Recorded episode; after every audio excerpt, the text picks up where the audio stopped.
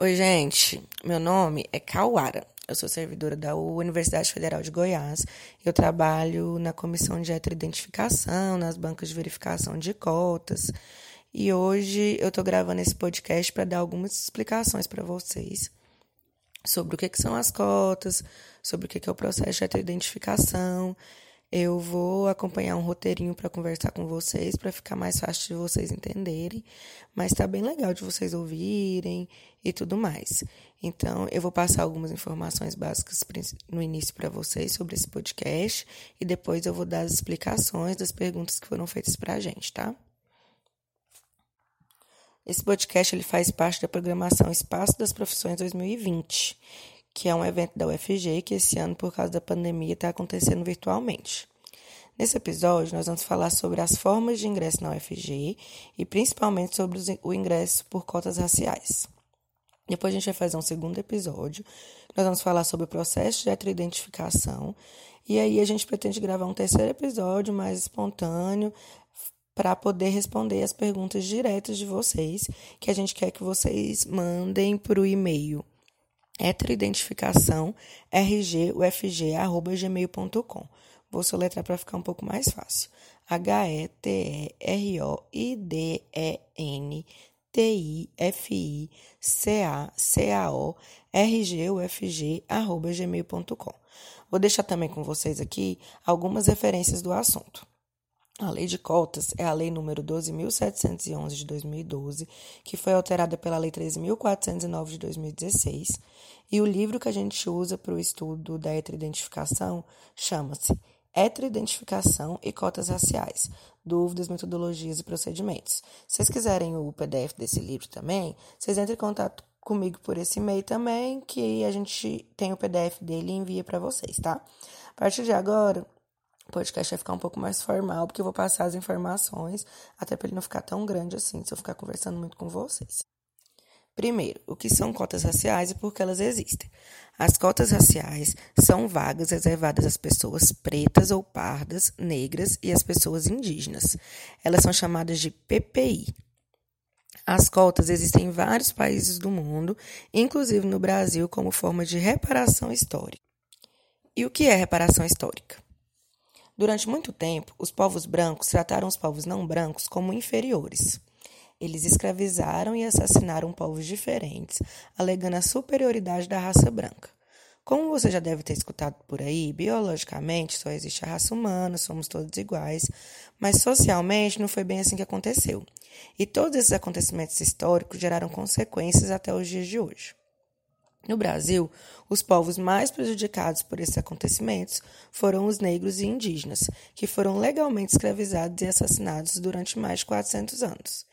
E mesmo quando esse tratamento desigual não foi mais aceito na lei, esses povos foram colocados à margem da sociedade, com menos acesso à educação, emprego, moradia.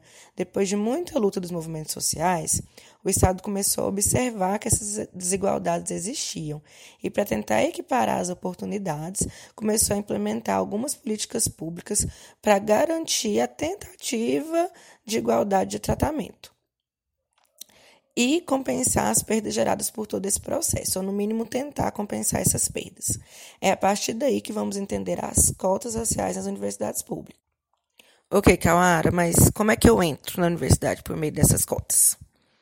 Para começar, é importante saber que só são sujeitos das cotas as pessoas que fizeram o ensino médio integralmente em escola pública. O SISU é a principal forma de ingresso na nossa universidade e ele é acessado através do Enem. Baseado na lei que eu citei lá em cima, a UFG destina 50% das vagas do SISU a cotas para alunos de escola pública.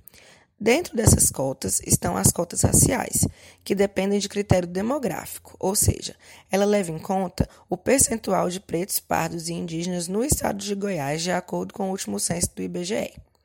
No ano de 2020, foram destinadas 50% das vagas para escolas públicas, 57%, desculpa, das vagas para escola pública da UFG para as cotas raciais, o que equivale mais ou menos 35% das vagas totais da Universidade Federal de Goiás para vaga para cotas raciais. A outra forma que a nossa universidade tem de você poder acessar as cotas chama-se UFG Inclui. É um programa de, de inclusão específico da UFG que cria mais duas vagas extras em cada curso, uma para indígena e outra para negro quilombola. O UFG Inclui possui edital próprio e o ideal é ficar de olho nos sites da UFG para não perder a sua oportunidade dessa vaga. Só que para acessar essa vaga, vocês precisam passar por um processo chamado heteroidentificação. Até 2007, para entrar na UFG por cotas, o aluno assinava um documento oficial que acarretava obrigações, se autodeclarando negro ou indígena, e a partir daí ele podia assumir sua vaga de cotista. Nessa fase, começaram a surgir várias denúncias de fraudes. Pessoas evidentemente não negras e não indígenas estavam se apropriando das vagas e os verdadeiros sujeitos de direito estavam sendo prejudicados. Assim, as cotas não estavam seguindo seu propósito. Com o aumento do número de denúncias e para apurar essas fraudes, as instituições federais de educação pelo Brasil começaram a formar as primeiras comissões de avaliação de autodeclaração, que é o que hoje chamamos de heteroidentificação. Nesse momento, as comissões só avaliavam as denúncias. Com o passar do tempo, as pessoas começaram a perceber que esse processo era contraprodutivo, pois, mesmo que o fraudador fosse retirado da instituição, aquela vaga ficava ociosa e os negros e indígenas ainda não estariam acessando a vaga deles de direito. A partir daí foram, foram criadas as comissões permanentes de heteroidentificação, em várias instituições pelo Brasil, sendo a UFG uma das pioneiras. Essas comissões foram criadas no intuito de avaliar o candidato antes dele entrar na instituição, tornando assim o processo mais eficiente. As comissões permanentes da UFG são formadas por servidores da instituição, docentes e técnicos, que durante todo o ano estudam as questões étnico-raciais e se capacitam nessa área. Sempre que a instituição passa por um processo seletivo que envolve cotas, a comissão atua como avaliadora do candidato que se autodeclarou negro ou indígena.